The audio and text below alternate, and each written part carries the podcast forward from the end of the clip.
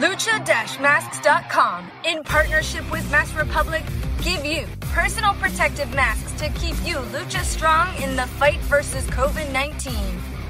With world class luchadors Blue Demon Jr., the Lucha Brothers, LA Park, Ultimo Dragon, Cain Velasquez, Conan, and so much more. Head to lucha-masks.com and you too can become a masked warrior. Lucha-masks.com, powered by Pro Wrestling Revolution. Estás escuchando Lucha Central Podcast Network.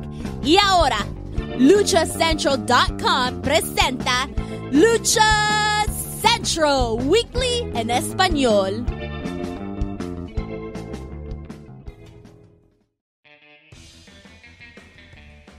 Amigos de luchacentral.com de México y Estados Unidos, sean bienvenidos a una nueva emisión de Lucha Central Weekly en español. Yo soy su Pep Carrera y desde la Ciudad de México tengo el gusto de presentar a mis compañeros amigos. Primero las damas directamente desde la Mesa de los Márgaros, la dama del buen decir, Daniela Rías Mana, bienvenida.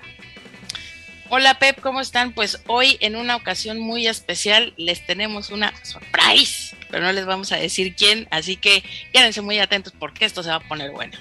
Así es, mana. Además, directamente desde Contacto Informativo, Mr. Joaquín Valencia, amigo, bienvenido. Hola Pep, ¿qué tal? Buen día, buen día Dani y también a toda la gente que estará seguramente escuchándonos. Muchas gracias por acompañarnos. Ya lo dijo Dani, es una emisión muy especial de Lucha Central Weekly en español, así que gracias a todos eh, por escucharnos y pues vamos, vamos a aprovecharlo. Vamos a comenzar. Terminamos el mes de septiembre con este episodio especial de Lucha Central Weekly en español, en, el cual tenemos como invitada especial a Sofía Alonso. Sofía, bienvenida a los dominios de Mass Republic. Hola, hola, ¿cómo están? Muchas gracias por la invitación, muchas gracias a la afición por escucharnos. Eh, bueno, vengo yo a platicarles un poquito acerca del proyecto, el proyecto que se presentó el martes pasado, en el Día del Luchador. Y bueno, básicamente lo que nosotros estamos buscando es que se reconozca una vez más el atleta que está detrás del luchador. ¿Qué pasa? No? La lucha libre es vista como un espectáculo por la mayoría, ¿no? Por supuesto que tiene un componente de espectáculo. Pero también el que se ha visto nada más como espectáculo deja de fuera toda la preparación y la necesidad que tienen los atletas, que son necesidades muy especiales, ¿no? Eh, estas necesidades necesitan un apoyo, necesitan un apoyo porque la carrera de luchador es una carrera, como ustedes saben, es una carrera muy difícil, de muchos retos, y se necesita disciplina, esfuerzo, además de haber nacido con talento para poder ser un buen luchador, ¿no? Entonces, ¿qué es lo que estamos nosotros intentando hacer y que vamos a hacer? Es que se logre una plataforma en la cual a los trabajadores de la lucha libre, a las personas debajo de la máscara, se les pueda dar las mínimas condiciones que debería de tener cualquier otro trabajador para empezar, de acuerdo a la ley, y además ese soporte como atletas, ¿no? Entonces, la pregunta del millón de dólares que me ha dicho todo el mundo es como, órale, no, pues está padrísimo tu proyecto, ¿no? Pero ¿y cómo le vas a hacer o cómo lo, lo visualizas, ¿no? Definitivamente. Entonces, ¿qué es lo que nosotros pensamos hacer?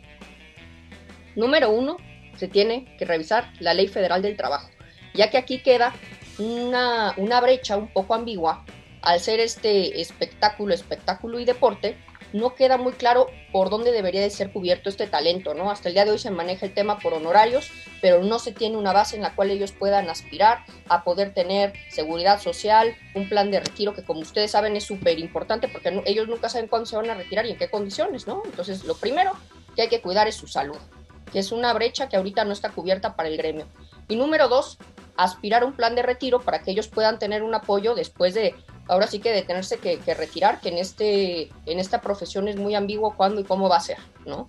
Esos son los principales dos puntos y ya después que ese ya es un lujo más allá, para mí estos dos son los básicos que se tienen que lograr.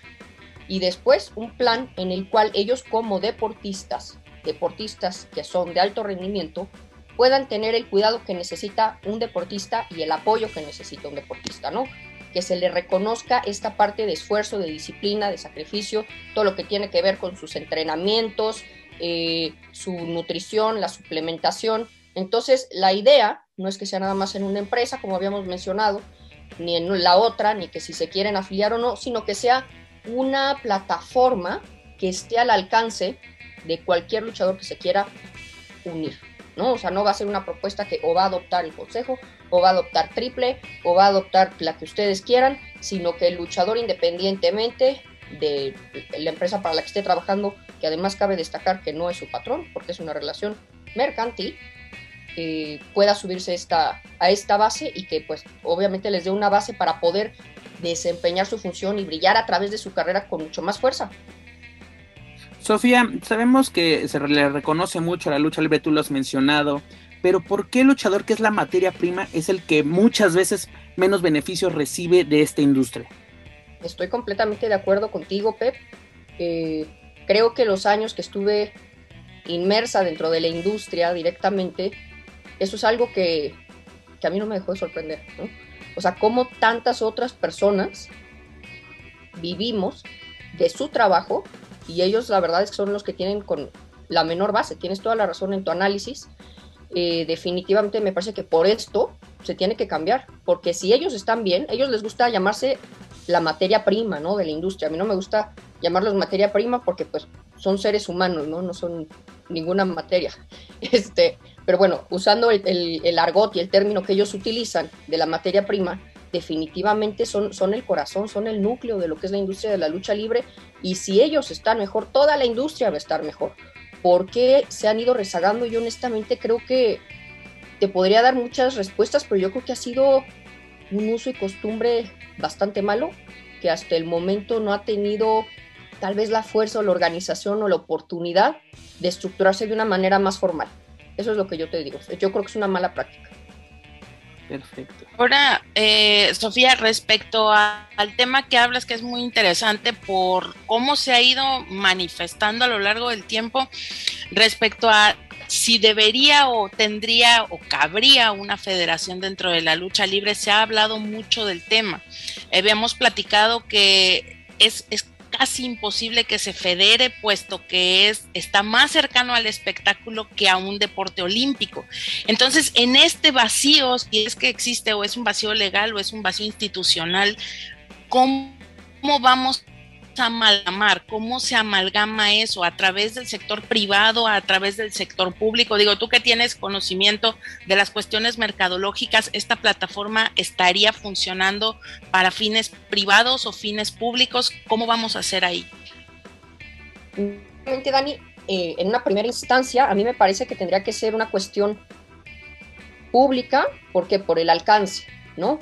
O sea, hay ventajas y desventajas en, cualquiera de las dos posturas.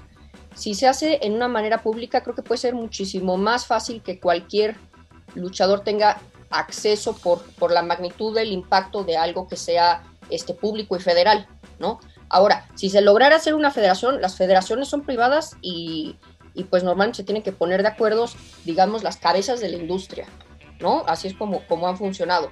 Ojalá Ojalá se pueda hacer también una federación, pero antes de la federación tiene que estar la parte, la parte que no es opcional, o sea, la parte de la ley este, federal del trabajo, la parte de que sea accesible a ellos voluntariamente y no condicionada a una institución.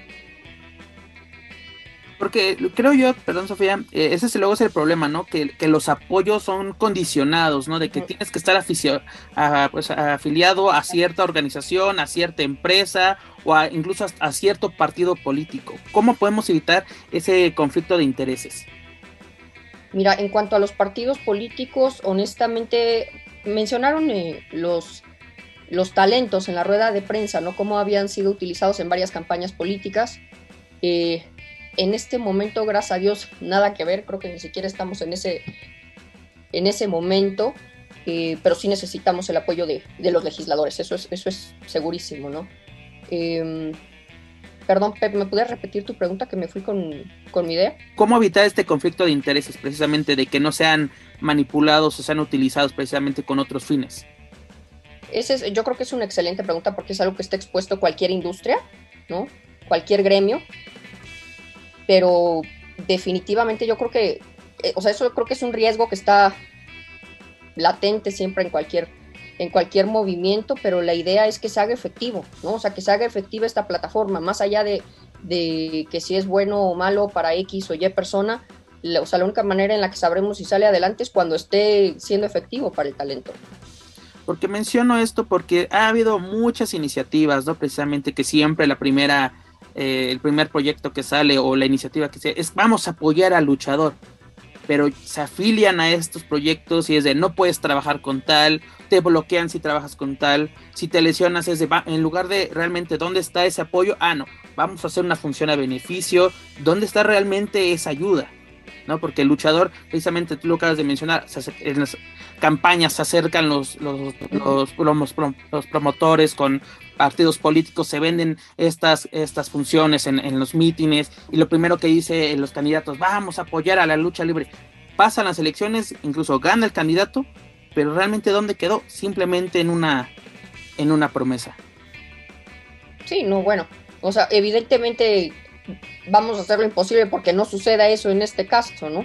Eh, por eso la pregunta de Dani me parecía muy, muy acertada, si tenía que ser algo público o privado. Pues tenemos que ver cuál es la plataforma que tiene el menor riesgo. El chiste es que se haga ahora sí que algo eh, que sea emitido públicamente, en mi opinión, que se haga efectivo para cualquiera que se quiera afiliar y sea una, o sea, no, no, o sea, la idea no es que sea una promoción, sino que sea un cambio en sus condiciones de trabajo.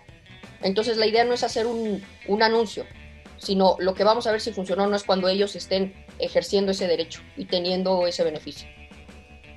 O sea, estas, estas eh, cuestiones que tú mencionas yo creo que están, son constantemente eh, en nuestro país una realidad, pero la idea es, eh, pues obviamente que eso o sea, sea efectivo, o sea, que sea una prestación que pueda tener el trabajador.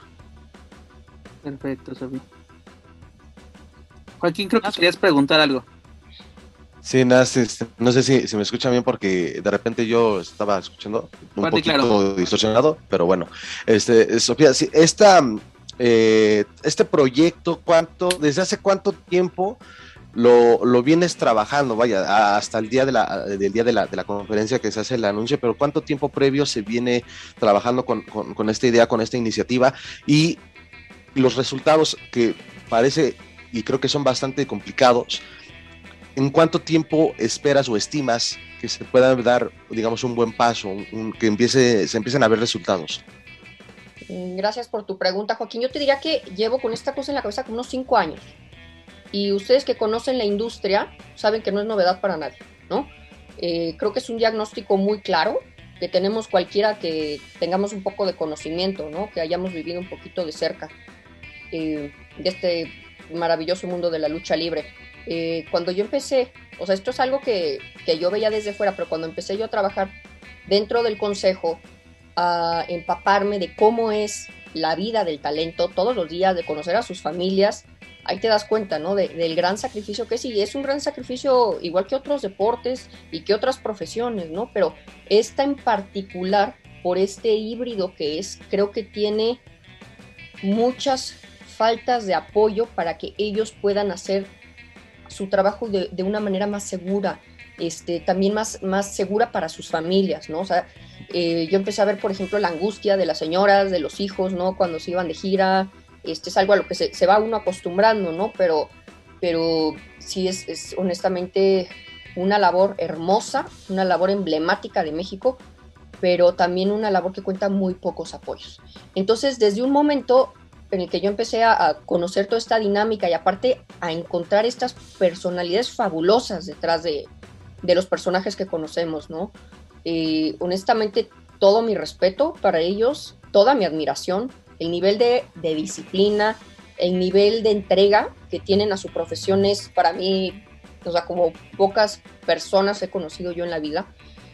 Eh, y pues desde ahí empieza para mí a surgir, oye, es que esta gente con este talento y, con ¿qué, tanto más podrían hacer si tuvieran estos, estos parámetros mínimos, ¿no? De apoyo.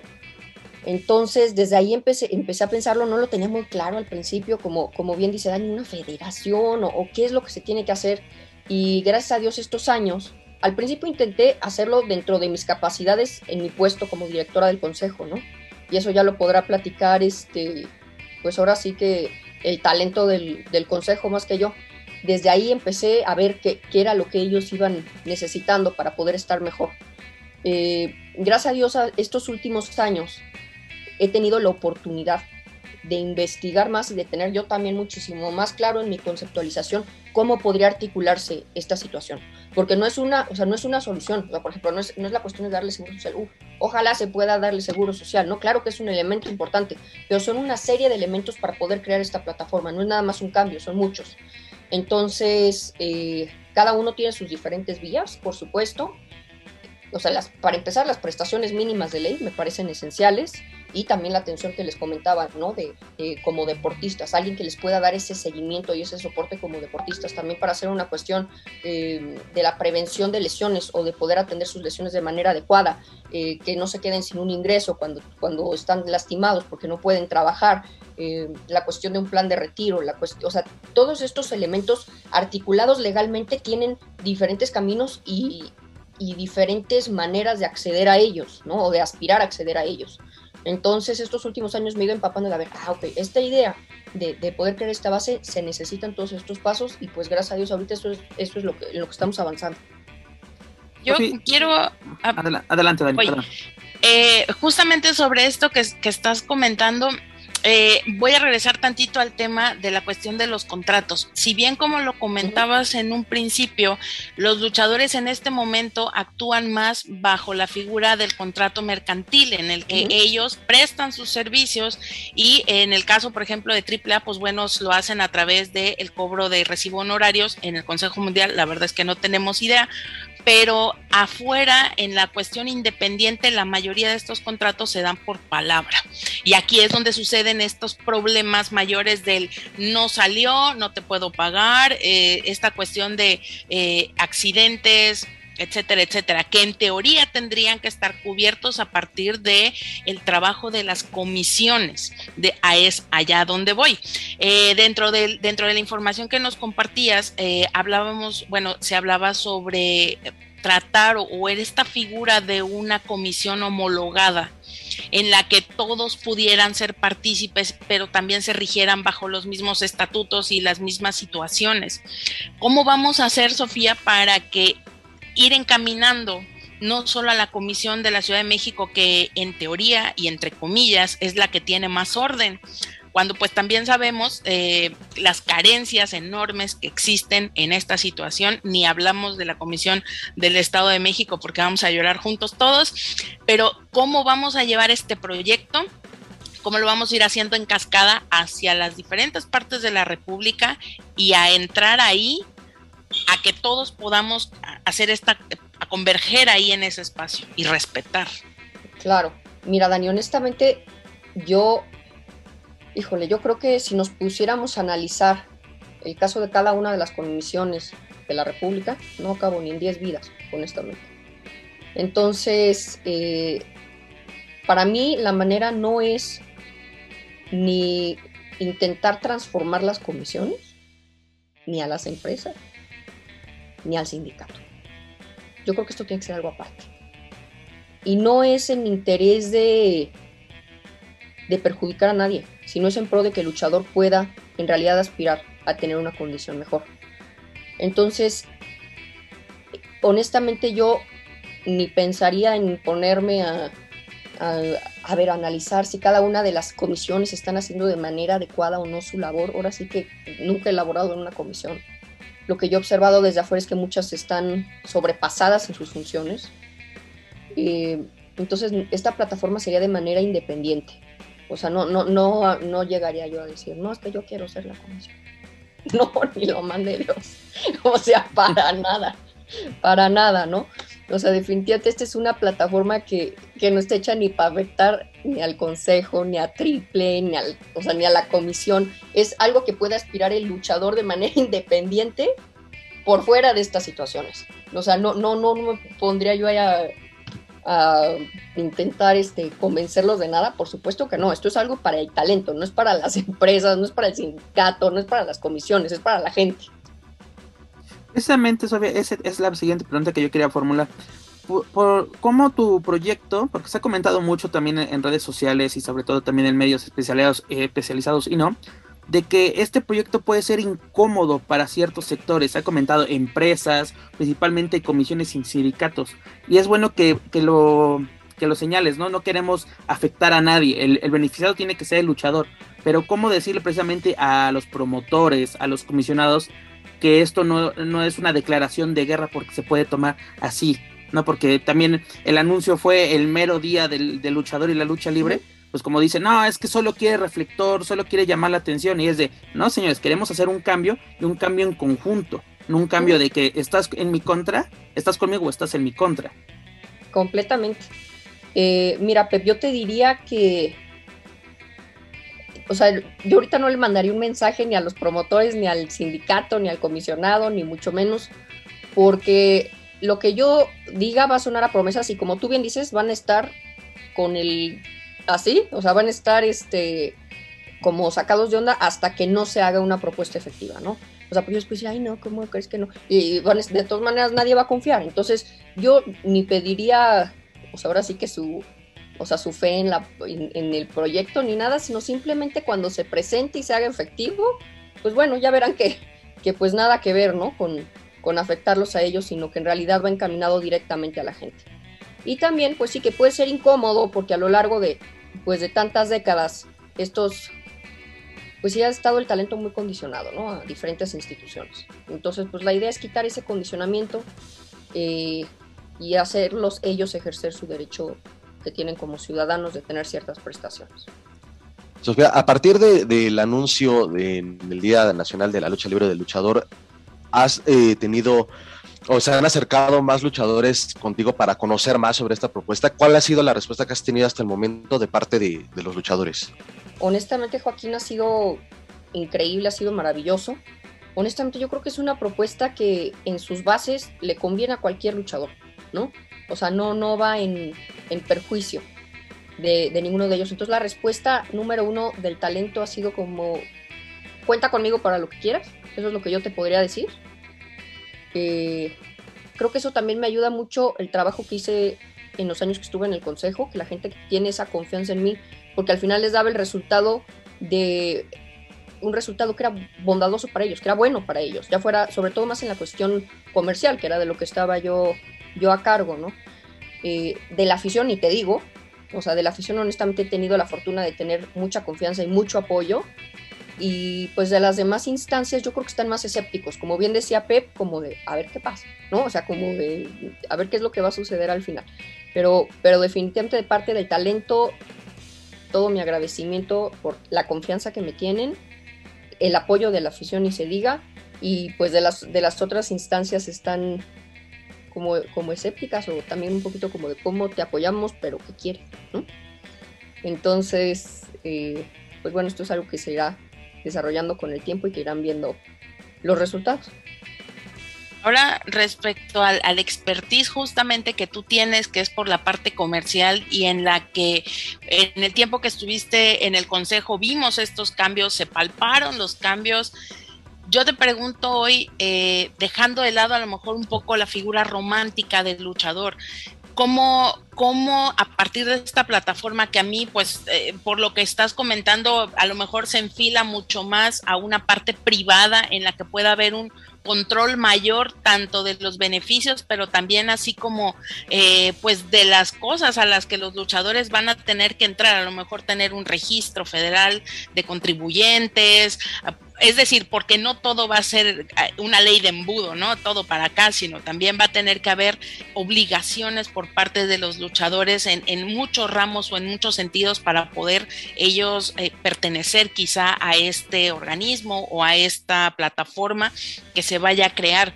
Yo te pregunto y, pienso siempre... Eh, ¿por qué la lucha libre, y te lo pregunto honestamente, no estamos en el nivel de estos contratos millonarios del fútbol, de estos contratos, de estas cosas como los drafts que se hacen en el fútbol? ¿Qué le falta a la lucha libre, Sofía, para llegar a ese nivel? ¿Solamente es el orden o qué le hace falta? Mira, Dani, yo te diría que definitivamente tiene que ver con la desregularización de la industria lo que platicábamos, no sabemos cuántos luchadores profesionales hay. Esta cuestión de que se vea como espectáculo únicamente también hace que hay personas improvisadas que llegan y se suben a un ring y dicen que eso es una función, ¿no? Y de repente gente que no sabe al respecto, pues contrata a esta gente por una cantidad mínima sin ningún conocimiento y le quitan su trabajo también a la gente que, es, que le ha entregado su vida a este hermoso deporte, ¿no? Entonces necesita haber una, una regulación. O sea, por eso nos ha, nos hecho, este, o sea, por eso no hemos podido crecer más.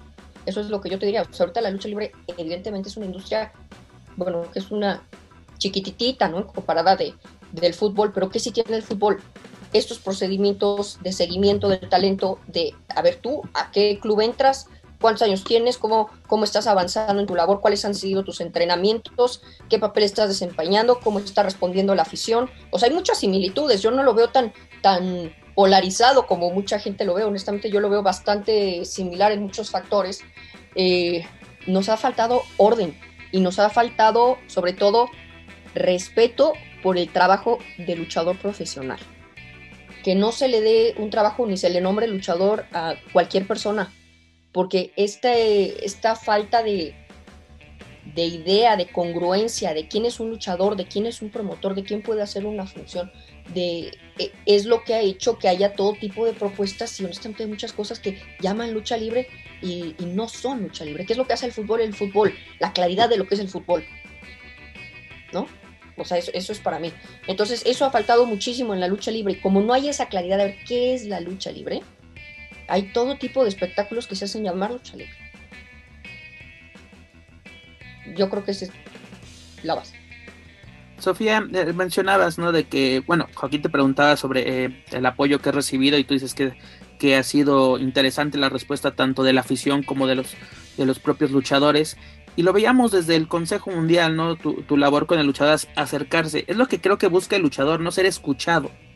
Porque muchas veces el promotor solamente lo contrata, le paga y ahí quedó la relación.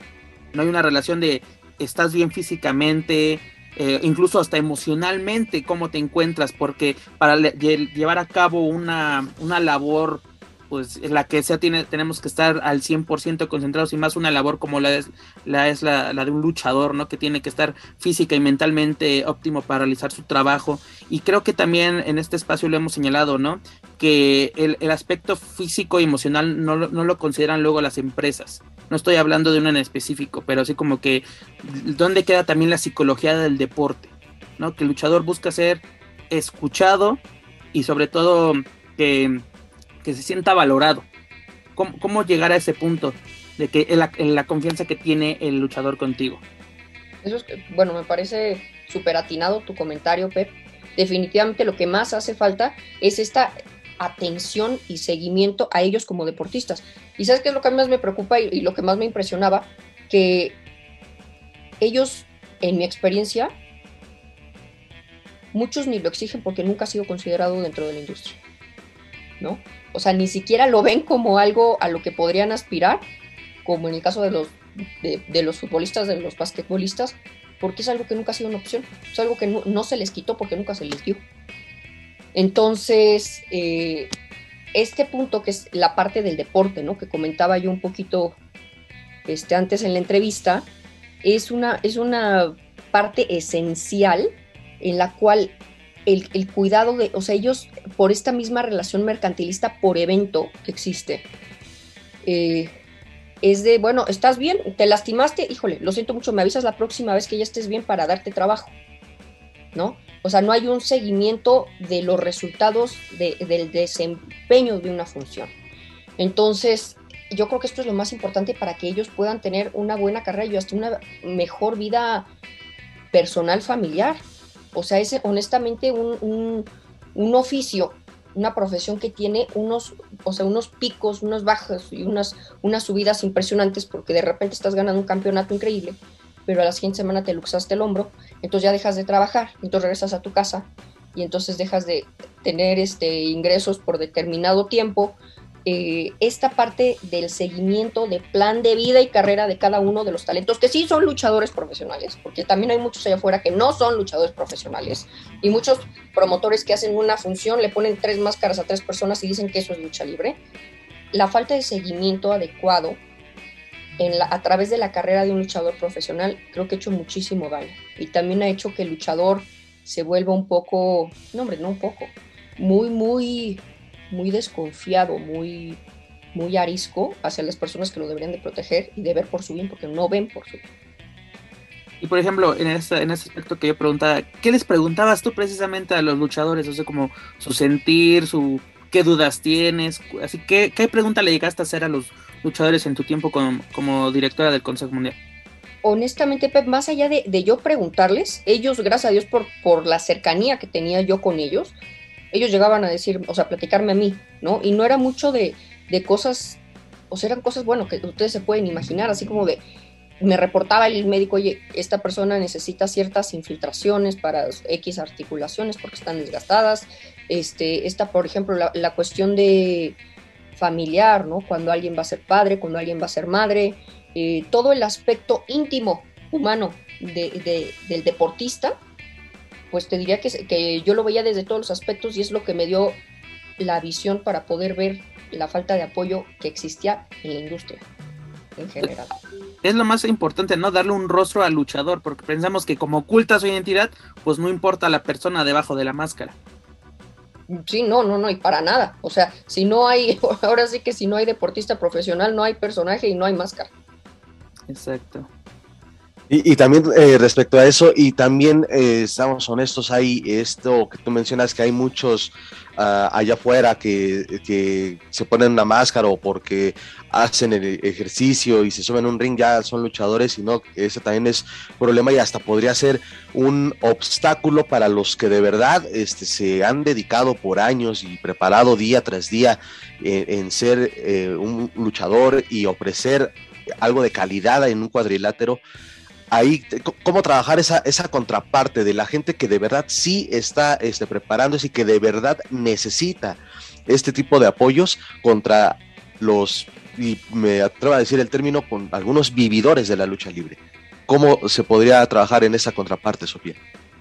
Eh, yo definitivamente creo, Joaquín, que es una cuestión de seguimiento, es una, una cuestión de, ahora sí que desde el registro, quién eres, dónde naciste, cuántos años tienes, dónde empezaste a entrenar, qué has aprendido hasta ahora, ir valorando cada uno de esos diferentes pasos que se necesitan para ser un luchador profesional, cómo ha sido tu plan de alimentación, cuál es tu peso, pues como en cualquier otro deporte, ¿no? Cómo estás manteniendo tu figura, cómo estás de salud, eh, cuántos años tienes, o sea, es una cuestión de seguimiento a través de, la carrera del atleta. Entonces, eso es lo que puede a uno decirle, ah, mira, este sí es un luchador profesional y este es un señor que decidió, una señora que decidió subirse a poner una máscara, ¿no? Entonces, creo que es muy importante, como cualquier otro deporte, dar ese, ese seguimiento del progreso atlético y, también, ¿por qué no decirlo?, del desempeño artístico que tienen eh, los trabajadores de la lucha libre. Eso, eso es para mí lo más, lo más necesario, ¿no? O sea, saber que eso es lucha libre, no cualquier improvisado. Eh, porque también hay que entender que, que si vamos a hacer una base de apoyo para ellos, es para el luchador profesional. Claro. ¿no? no es para cualquiera que se dice ser luchador. Este, porque, ¿qué, ¿qué, pasa? O sea, por esta cuestión de, de, de, de, que muchas personas improvisan, luego, la, por desgracia, a mí me parece, no sé cuál sea su perspectiva, eh, como conocedores de la industria, se ha ido demeritando muchísimo la imagen del luchador. O sea, yo lo he visto a, a lo largo de mi vida, eh, yo tengo 31 años, y de ser estos héroes de carne y hueso que sorprendían a la gente y, y, decirlo eran los supermanes mexicanos, los superhéroes mexicanos. De hecho, hay varias teorías de que, de que se inspiraron en hacer Superman, en, por ejemplo, en las botas, este, en la capa del estilo de los luchadores de los años 50. Este, ah, hoy en día, por ejemplo, hay una película muy popular de un luchador que ni la voy a mencionar porque me enojó este, internacional, o sea, que ponen un gordo, panzón, peludo, este, improvisado, aparte de que muestran a México como si estuviéramos peor que en la época de la Revolución. Es, y, esta imagen de la lucha libre hace que la gente lo vea como, sí, como un espectáculo de broma. Eh, entonces se deja de valorar el trabajo y el esfuerzo que hay eh, de parte de, de, esta gente. A mí eso me molesta muchísimo. O sea, me molesta muchísimo esta imagen pública que se ha ido creando por el descuido de muchas personas que utilizan lucha libre como si fuera moneda de cambio para llamar la atención. Y por ejemplo, Sofía, eh, hablando un poco de este, yendo un poco de la mano de lo que acabas de comentar, ¿cómo fusionar precisamente de que la lucha libre ha evolucionado por, afortunadamente para bien, de tomarlo como una expresión cultural, pero cómo también fusionarlo totalmente de que es un, una disciplina. ¿Por qué? Porque los luchadores son atletas de alto rendimiento, hay una preparación físico-atlética y sobre todo mental, cómo fusionarlo totalmente para que sea considerado como un deporte hecho y derecho. Eh, yo te diría, Pep, que como tú muy bien dices, es, o sea, es ver, esto es un híbrido, que honestamente es único, ahorita se me va, si se me corta la comunicación me vuelva a meter en un segundo, ¿eh? no crean que me voy. Este, esto es un híbrido único en el mundo, o sea, no existe situación similar en ningún otro lugar y por eso en los conceptos que tenemos nos cuesta tanto trabajo, lo enfocamos aquí o lo enfocamos allá. Ok, ahora entendemos que es un híbrido entre ambos. Entonces, ¿cómo conceptualizarlo? Pues llevando un, un reporte y un seguimiento y un análisis profesional de ambas disciplinas, o sea, de la parte deportiva y de la parte artística. Y así hacemos la fusión, dando un seguimiento adecuado de ambos elementos porque lo, comento porque, por ejemplo, eh, varias empresas han hecho eh, como dice, representaciones en diversas partes del mundo, principalmente en Europa, ¿no? Con, en, diversas embajadas. Y es una buena, una buena promoción para el deporte espectáculo, pero precisamente el extranjero lo ve de, ah, simplemente es espectáculo. No, no lo tomamos como, ven, las capas, ven las máscaras, ven las luces, todo esto, pero como que en cierta forma dejan al lado lo que está sucediendo en el encordado, ¿no? La preparación para realizar un vuelo, una llave, un castigo, todo eso, y se toma como que es circo, maroma y teatro. Exactamente. Pero, mira, te lo diría en el plan de, ahorita que hice circo, maroma y teatro, haciendo una comparación hasta en mi caso de los cirqueros, ellos también tienen unas disciplinas atléticas impresionantes, ¿no? Entonces, lo que yo te diré es las expresiones culturales, eh, o sea, yo no creo que vaya en ningún momento peleada con la cuestión deportiva, o sea, desde el momento en el que tú ves una función de lucha libre, sea aquí o en la Embajada de Inglaterra, este, ves el aspecto, la habilidad, el cuerpo de los deportistas, ¿no? Entonces creo que no es una cuestión em, que sea tan difícil de, observar. O sea, tú estás viendo, sí, una presentación que tiene una parte artística, pero también estás viendo eh, que se está echando eh, un mortal desde la tercera cuerda. Pues eso no lo puede hacer cualquier artista, me explico. O sea, e, es, es una, la cuestión deportiva, en mi opinión, en una lucha de calidad, es más que evidente. Totalmente hablando. Y retomo un poquito este tema que me parece esencial y que lo hemos hablado hasta el cansancio aquí en Weekly y en la mesa. Eh, ¿Por qué no existe el, el poder hacer una especie de circuito B? O llamar semiprofesional a ciertos luchadores que no cumplen con ciertos requisitos o parámetros. Nosotros siempre nos referimos a los luchadores que están dentro del consejo y dentro de AAA como luchadores profesionales.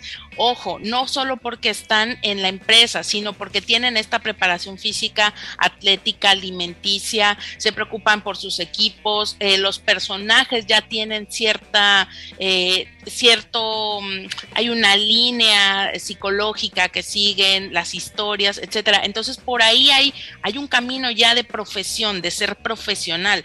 Pero en el caso de otras empresas, y, y estamos hablando de empresas como IWRG, Lucha Time, todas las que son promotoras o son empresas que aunque ya tienen muchos o pocos años, ellos yo creo que por la magnitud, por la cantidad, por la periodicidad de las luchas y obviamente también de los em, de eh, los medios en los que están involucrados, no podríamos tenerlos al mismo full, pues como que ellos están a un 60 o 70% y en AAA Consejo ya estamos hablando de luchadores al 100%.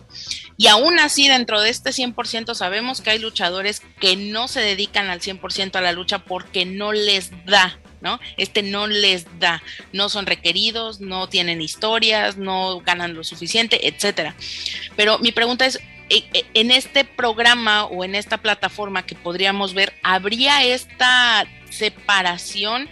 Puesto lo que tú has comentado de hay luchadores que solo se llaman a sí mismos luchadores porque se suben a un ring y tienen una máscara, no así que están eh, regulando la, no están regulando su actuación.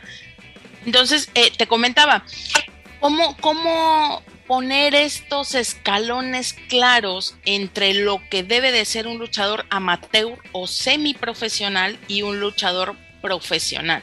¿Cómo lo vamos a encaminar? Eh, para empezar, Dani, es que tu pregunta fue un poquito larga, entonces déjame intentar ir contestándola por, partes. Eh, a mí me gustaría aclarar que yo creo que hay deportistas de altísimo rendimiento, impresionantes luchadores en todos los aspectos que engloban un luchador, en consejo, en triple, en empresas independientes y por y ahorita, o sea, sin chamba, o sea, yo no creo que sea una cuestión únicamente de tener el mejor talento en una de las dos empresas. O sea, yo creo que también hay gente por fuera con el mismo nivel y muy talentosa, ¿no? Y con el mismo nivel de disciplina. Entonces, eh, yo te diría que no es, no es, no necesariamente, y más, por ejemplo, la lucha libre no solamente se empieza en, por ejemplo, en las escuelas del Consejo. Ustedes saben que los mejores semilleros de lucha libre son La Laguna, Jalisco y Ciudad de México, ¿no? Esta gente empieza, eh, o se empiezan a aprender lucha grecorromana, lucha olímpica a los 14, 15 años, cada quien en su lugar de origen, no solamente en las escuelas que están aquí en la Ciudad de México, ¿no? Entonces, esta preparación empieza desde que ellos son muy jóvenes y no está condicionada a que estén dentro de una de las grandes empresas. Entonces, es la idea de, lo que abarcaría el proyecto, no es solamente a los, o sea, digamos, todos los luchadores del consejo o todos los luchadores de triple, sino los luchadores que son profesionales y que tienen que cumplir con esta parte de rendimiento artístico, deportivo y que pueden estar en donde ellos quieran. ¿no? O sea, ¿y cómo delimitarlo? Pues yo creo que eso ya está delimitado, honestamente. ¿No? Eh, o sea, por ejemplo, la cuestión de la habilidad deportiva, de, cómo se hace un examen de lucha libre, o sea, para saber si eres un deportista profesional o no. A mí no tienes que decir en qué escuela estudiaste. O sea, si tú tienes un desempeño de luchador profesional, a mí me queda clarísimo que eres un luchador profesional, ¿no? No es una cuestión de darle como una eh, acreditación a que si tú eh, aprendiste en Jalisco o aprendiste en Gómez Palacios, eh, yo creo que es una cuestión de, ver tu trabajo, ¿no? Entonces, eso es lo que lo, que lo determina, el desempeño del talento. Entonces, eh, por ejemplo, la cuestión deportiva es más que clara. O sea, eso lo puede ver uno en el reglamento de la comisión, por ejemplo. La cuestión de los pesos, la cuestión de qué sí es considerado para poder dar una licencia de luchador profesional o no, eso ya está completamente establecido. Entonces, eh, eso es una cuestión que nada más es hacer eficiente lo que ya existe. No sé si respondía un poquito al, cuestionamiento. Sí, sí, totalmente.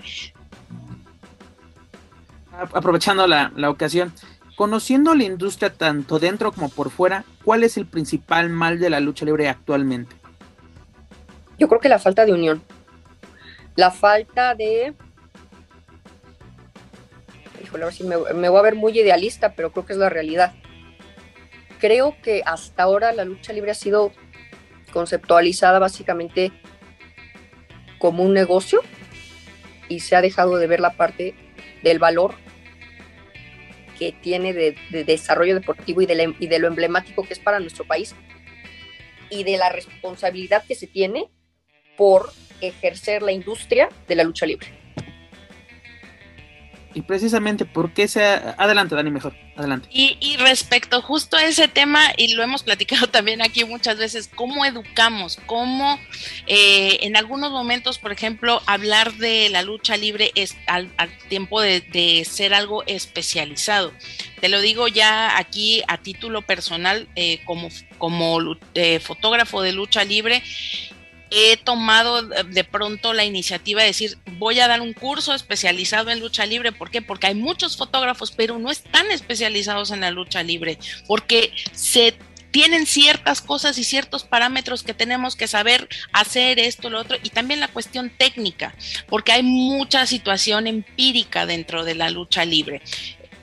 ¿Me entiendes? Entonces ahora, esto traducido a la parte de los promotores, cómo ponemos en, cinturón a los promotores, cómo podemos decir, este es un promotor, este es un organizador de eventos, cuáles son los parámetros y lo más importante es cómo hacemos o cómo educamos a la gente. Yo tengo muy claro, eh, por ejemplo, que existe en Pachuca la Universidad del Fútbol.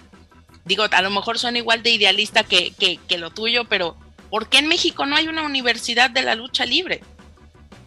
Exactamente.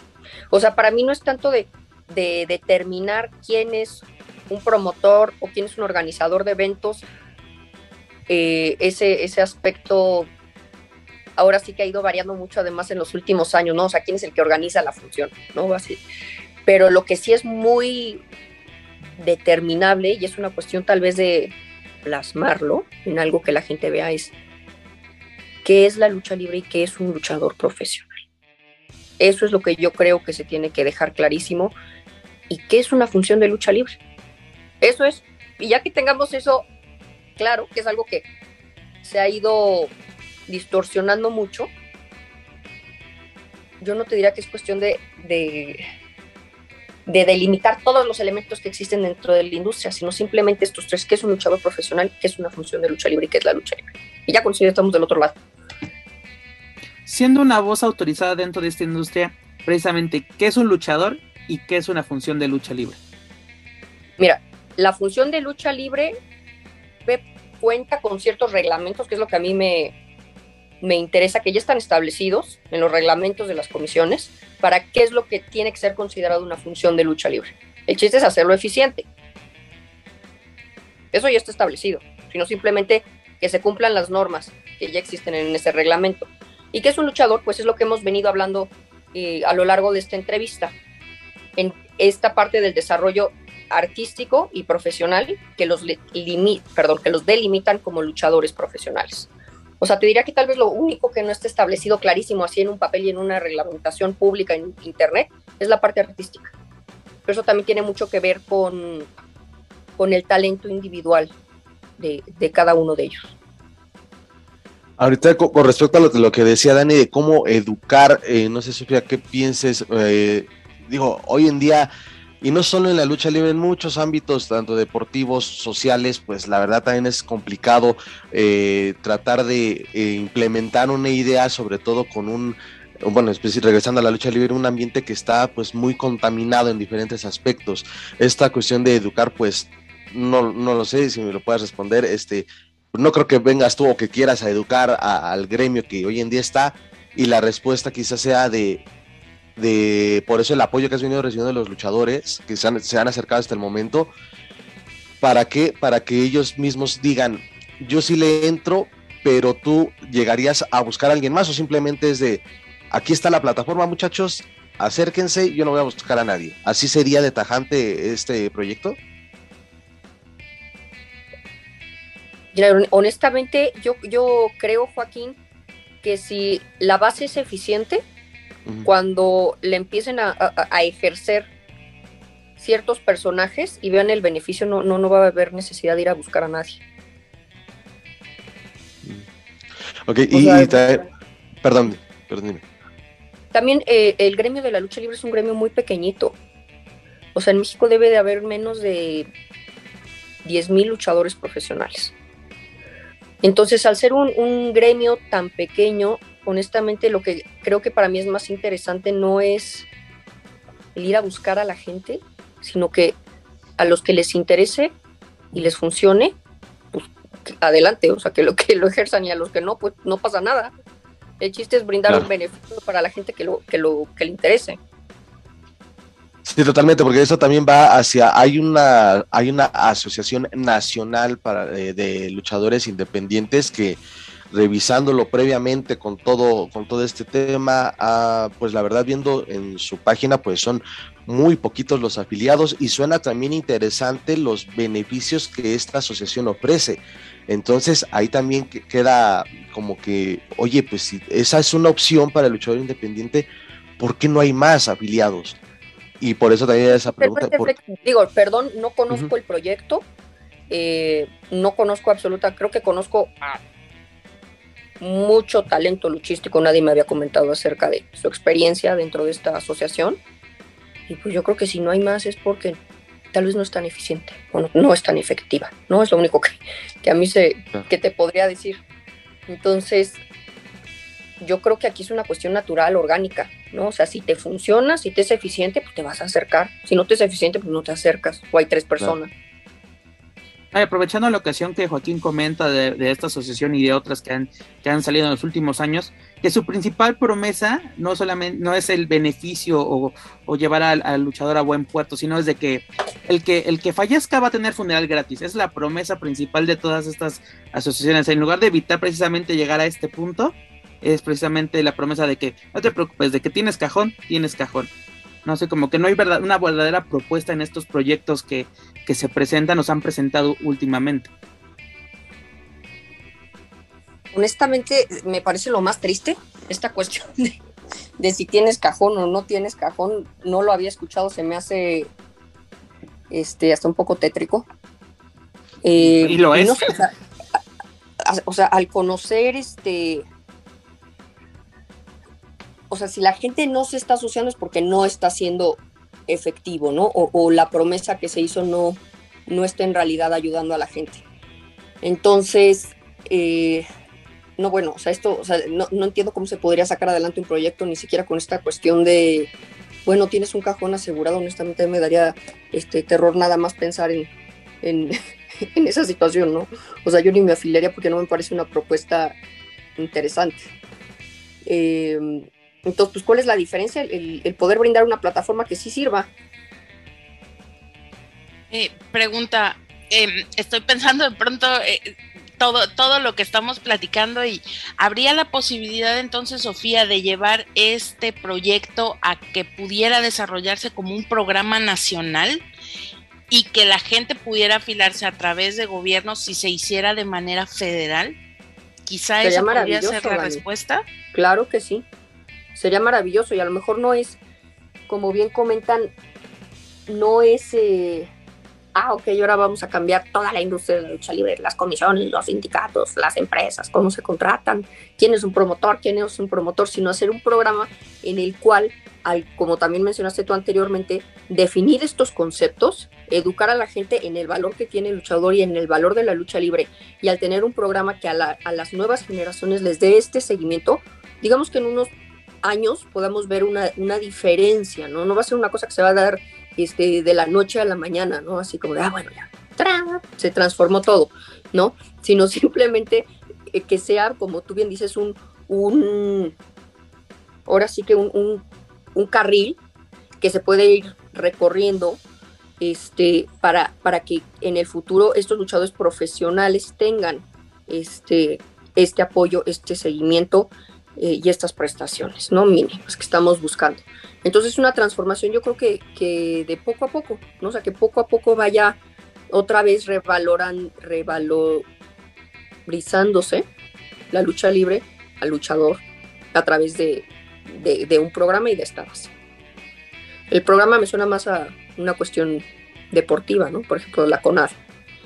Entonces, sí, es, es, un camino largo, no es nada más así de, ah, no, bueno, como tú no haces lucha libre, ahora ya no puedes ponerle a tu cartel lucha libre. No, hombre, pues tampoco hay que pensar cosas imposibles, ¿no? Porque le quita uno valor a lo que se puede hacer. Claro. Sofía, yo te preguntaba sobre este cuál era lo malo, ¿no? Los, los principales problemas de la lucha libre. Tú mencionabas la desunión. ¿Cuál es la principal virtud de la lucha libre hoy en día? La magia que es la lucha libre o salir a, ver una, una función y ver ese fenómeno único e irrepetible que es una función de lucha libre con el talento de un luchador, para mí eso es lo, lo mejor, o sea, lo, lo, único irrepetible que es la lucha libre. Lo que le hace sentir a uno, lo que logran estas personas en una función. Perfecto. Dani, te, voy a decir, te voy a decir la experiencia. Sí, claro, totalmente. Sí. ¿Vas a preguntar, Joaco? No, ibas tú, ibas tú a decir algo. Ah, sí. Aguanta, aguanta.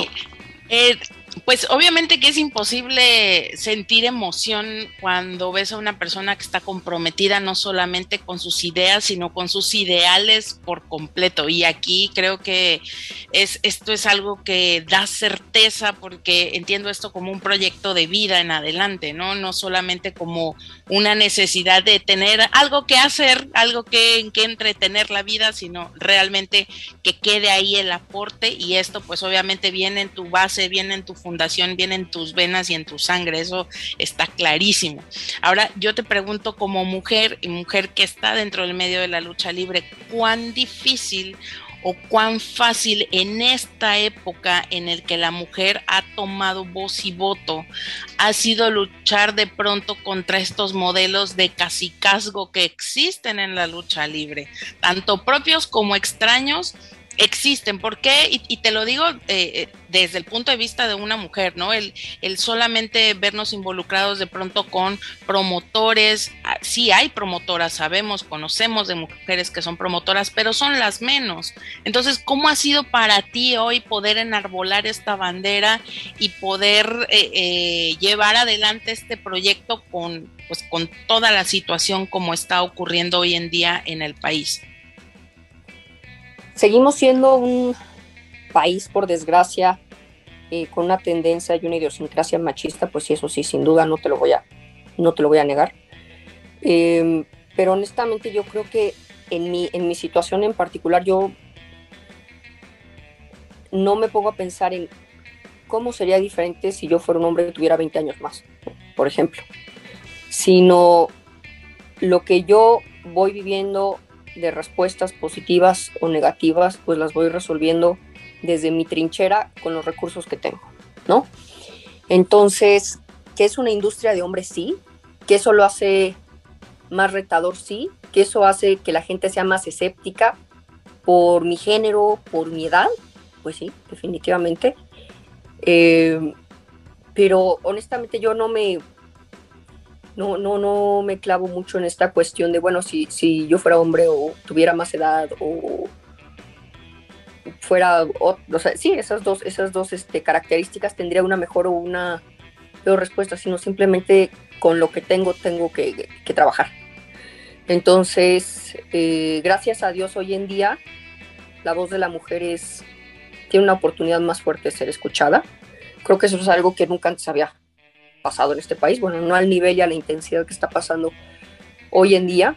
Eh, creo que en el mundo del deporte, sobre todo, las mujeres tenían una visión muy sexualizada, ¿no? O sea, muy poco eh, valorada en cuanto a idiosincrasia y argumentación o talento o esfuerzo, sino tal vez el, el ojo masculino sexualizado, ¿no? Perdón, no solamente el masculino, pero así es culturalmente. Eh, entonces, pues yo, intento, Dani, trabajar, te digo, desde mi trinchera, con los recursos que tengo y solucionar cada cosa conforme tengo que irla solucionando, perdón. Y, y, ahora sí que yo creo que todas estas cuestiones de casicazgo que tú muy bien mencionas, ya van para afuera. O sea, ya eh, son cosas que van, que son vestigios que van quedando dentro en esta industria pero bueno, también, por ejemplo, la lucha de mujeres cada vez tiene muchísimo mejor calidad, tiene estrellas internacionales, también la exposición que tenemos de la globalización hoy en día da oportunidad a que nos nivelemos al nivel de otros países que tienen la integración de la mujer en el deporte y en el espectáculo de otra manera. Eh, creo que hoy en día, más que nunca antes, estamos recibiendo eh, talento de Japón, de Estados Unidos, eh, de Sudamérica, de Europa, de diferentes deportistas que también vienen aquí no solamente a aprender, sino también a sembrar de su cultura. Entonces, eh, pues así, te lo definiría. Creo que gracias a Dios, esta cuestión de, la voz de la mujer, de poder ser escuchada, va en, va en su vida y ya no va para atrás. Entonces hay que irnos enfocando en cómo sí resolver y cómo sí transmitir. Eh, y de que pues es difícil, pues sí, sí es difícil, no puedo decir ¿Cuál es el siguiente paso que tiene que seguir la lucha libre femenil en su evolución hoy en día? Yo creo que, va muy bien, honestamente. Me acaba, se acaba de haber un evento creo que muy importante, que me da muchísimo gusto que haya sido estelarizado por, por mujeres. Eh, ¿Qué es lo que tiene que seguir? Pues seguir el ritmo que trae, ¿no? Y sobre todo eso tiene mucho que ver con la cuestión del trato por parte de los programadores, ¿no? Eh, el ojo de los profesores, y el compromiso de las, de las deportistas. Perfecto. me decías hace un momento que te tomó aproximadamente cinco años, ¿no? Desde que este, estar trabajando con, con el proyecto, con la iniciativa. Este, dentro de, este, de estos cinco años, o bueno, no, no dentro de los cinco, quizá en los últimos dos, ¿qué tanto seguimiento le, le, diste a la lucha libre para que con ello pudieras, ah, acabo de detectar otra cosa, eso también hay que trabajarlo, ¿qué tanto, o sea, qué tanto trabajaste en estos últimos dos años en cuanto a seguimiento a lucha libre en general? Mira, Joaquín, yo te diría que estos últimos dos años fueron terriblemente afectados por la pandemia. Entonces, toda la industria entró en una crisis en la que la gente se quedó sin chamba. Entonces, eh, creo que esta cuestión de la pandemia hizo más evidente esta falta de apoyo porque muchísimos profesionales maravillosos de la lucha libre se tuvieron que poner a hacer otra cosa, ¿no? Pero cerraron por completo los espectáculos. Yo te diría que este, este diagnóstico del que hemos platicado desde la rueda de prensa es una cuestión constante ya desde hace muchísimos años. No es una cuestión que, que te diría que en un año yo haya dicho, ah, no, es que esto es diferente.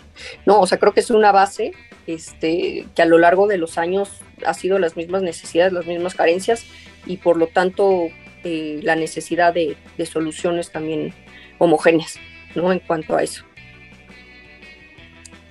¿Crees que eh, la situación de la lucha libre en México ya haya tocado fondo para que yo espero, ya, se sí.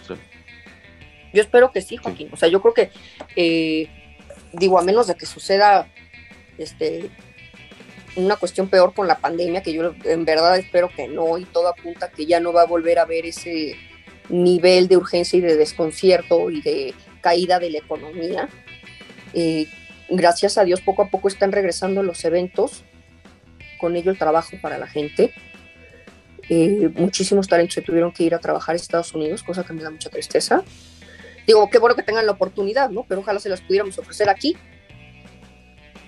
entonces yo, yo sí espero que el punto más álgido de la industria, al menos en cuanto a, este tema, ya, ya haya pasado y ya vayamos para arriba.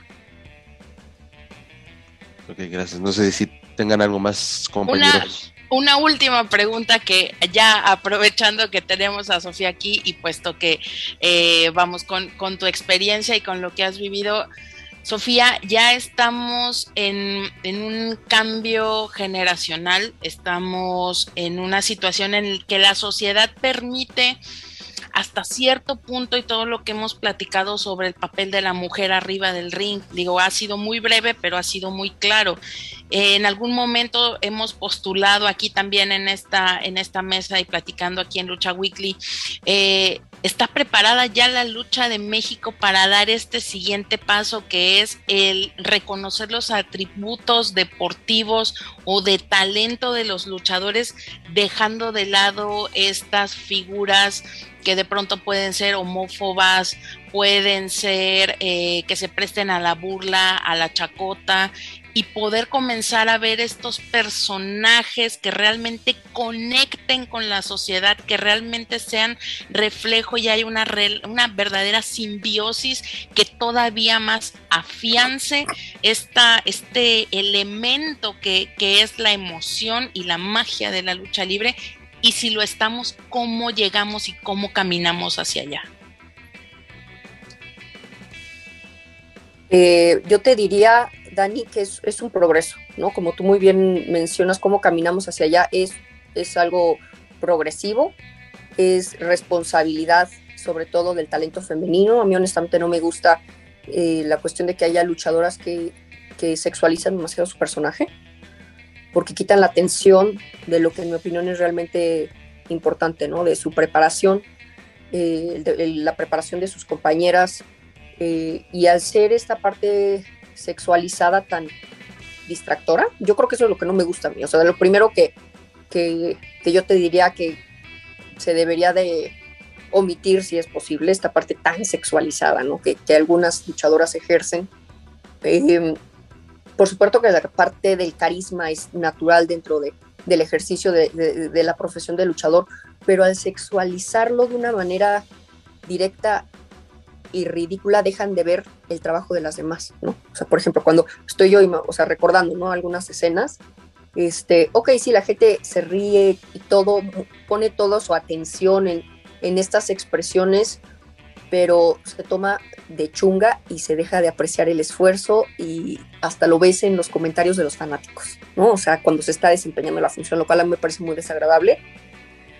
Entonces, para mí, número uno es quitarle ese componente hipersexualizado definitivamente. Número dos, creo que es muy importante continuar con el, con el intercambio de talento internacional eh, para que vengan a, también traernos las cuestiones positivas de nuestra industria, igual como, por ejemplo, como los japoneses nos mandan a, sus promesas aquí a México, ¿no? A, estudiar lucha libre, a, la escuela, porque tenemos la mejor lucha libre, ¿por qué no también importar las mejores prácticas eh, de, profesionalización y de respeto al trabajo de las luchadoras que, que está más eh, anclado en otros países, ¿no? Eh, creo que eso es muy importante. Y número tres, pues como, como en toda industria, como en todo el negocio, también es responsabilidad de la afición. Es responsabilidad de la afición. Vas a hacer, vas a ir a ver este, un espectáculo de burla, de chunga, este, de cuerpo, o quieres ir a ver un enfrentamiento de deportistas. Es correcto. Pues Sofía, pues muchísimas gracias por tu tiempo. El proyecto que tienes en entre manos pues es bastante interesante. Ojalá próximamente podamos hablar concretamente de todo lo que ya tienes preparado para ponerlo al 100% en marcha. ¿Cuáles serían tus comentarios finales? Eh, yo les, lo que si yo les pudiera pedir una cosa es la cuestión de la concientización, ¿no? Como tú mencionaste, Pepe, en algún momento de la entrevista, la gente ve lo que hay afuera, pero no saben la preparación que hay detrás ¿no? de, un luchador profesional. Ustedes, por ejemplo, que son expertos, que son aficionados, que conocen la industria de PAPA, eh, a mí me gustaría pedirles que transmitieran este esfuerzo, esta disciplina, esta carrera que hay detrás de las personas que se suben a, presentar el espectáculo que vemos. Perfecto. Sí, nosotros haremos nuestro trabajo ahora sí, como tú lo haces desde tu trinchera, nosotros haremos el, nuestro de, desde la nuestra. Dani, comentarios finales. Pues bueno, eh, siempre es un, agasajo poder eh, escuchar a otra mujer hablar así de apasionada de la lucha libre. La verdad es que eh, son estas semillas de oro que no podemos dejar y, y, reitero yo que, pues bueno, siempre desde esta trinchera siempre va a haber el señalamiento, siempre va a haber la duda, siempre va a haber la cuestión a todo, porque precisamente quienes en un momento hemos vivido, hemos eh, pues literalmente padecido, llorado, entregado sangre, sudor y lágrimas a la lucha libre, sabemos lo que cuesta, sabemos lo que el trabajo que hay en levantar un evento, en, hacer absolutamente todo, porque no solamente es la lucha libre, es todo lo que engloba, es la economía que se lleva adelante, son estos eh, líderes que se forman de niños que sueñan con ser luchadores. Lo hemos platicado muchas veces aquí, e, es esta figura de yo quiero ser futbolista y que hay niños que están en cualquier situación que no importa si es arriba o es abajo pero sueñan con ser un futbolista. Yo también sueño con que los niños quieran ser luchadores, pero que no se enfrenten a esta realidad con la que hoy se estrellan de bruces sino que realmente puedan lograr lo que sean representantes a nivel mundial de la cultura mexicana y eso es lo más importante y la verdad es que Sofía yo te felicito porque es difícil dedicar la vida a la lucha libre, es mucho más difícil plantear estas situaciones, decir las cosas de frente y como son, y lo más importante es no rendirse ante la lucha que esto representa. Entonces, aquí desde, desde Lucha Central, desde Lucha Weekly a título propio te digo, vamos adelante, eh, lo que sea que sea por el bien de la lucha libre, siempre estaremos apoyando, pero también siempre estaremos cuestionando porque ya bastante ha sufrido esta industria como para solamente dejar pasar y dejar ver las cosas, así que me parece fabuloso lo que estás haciendo, por favor no lo dejes. Yo sé que no necesitas que te lo digamos, pero como aliento, pues aquí está y, y ojalá pronto podamos volver a tener buenas noticias y que puedas estar dándonos mucha más información respecto a este proyecto. Claro que sí, Dani, les agradezco muchísimo el espacio, su apoyo, su interés y bueno, claro que sí, yo espero en dentro de pocas semanas poder tener otra noticia para ustedes. Así será. Joaquín Valencia. Pues ha sido un, enorme gusto, digo, quizá hasta podríamos hablar horas y horas y horas de lucha libre y de la voz de, Sofía, pues sería súper interesante, pero bueno, también hay que respetar los tiempos. Eh, pero muchas gracias, Sofía, por, por, tu, por tu tiempo, por esta plática bastante interesante, bastante amena. Ojalá que, este, se pueda repetir esto en, próximamente. El espacio aquí siempre abierto, siempre bienvenida. Muchísimas gracias por, por, tu tiempo y, sí, esperemos que pasito a pasito esto vaya teniendo mejorías para nuestra querida lucha libre.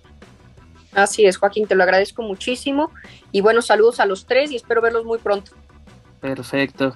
Pues antes de retirarnos, los invito a que nos sigan a través de Facebook, Twitter, Instagram y YouTube. Ya lo saben, búsquenos como Lucha Central. Y claro, no olviden visitar luchacentral.com. Sofía, nuevamente muchas gracias por tu tiempo, el mejor de los éxitos y próximamente estaremos aquí contigo. Muchas gracias, hasta luego, buen día. Bueno, eso es todo por nuestra parte. Yo soy Pep Carrera y desde la Ciudad de México me despido de todos ustedes. Nos escuchamos en la próxima emisión de Lucha Central Weekly en español. Hasta la próxima. If you're listening to this and you haven't visited luchacentral.com, it's time to do it. LuchaCentral.com is the online home for Lucha Libre, where you can get all of the top news in English and in Spanish. Find the best curated video content and original content not seen anywhere else. Find when Lucha Libre events would be happening in your area. Find photo galleries from top photographers covering Lucha Libre around the world. From weekly polls to annual awards. Seen and read by top executives in all of the major Lucha Libre promotions across the globe. And on top of that, it's free. LuchaCentral.com, your centralized place for all things Lucha Libre.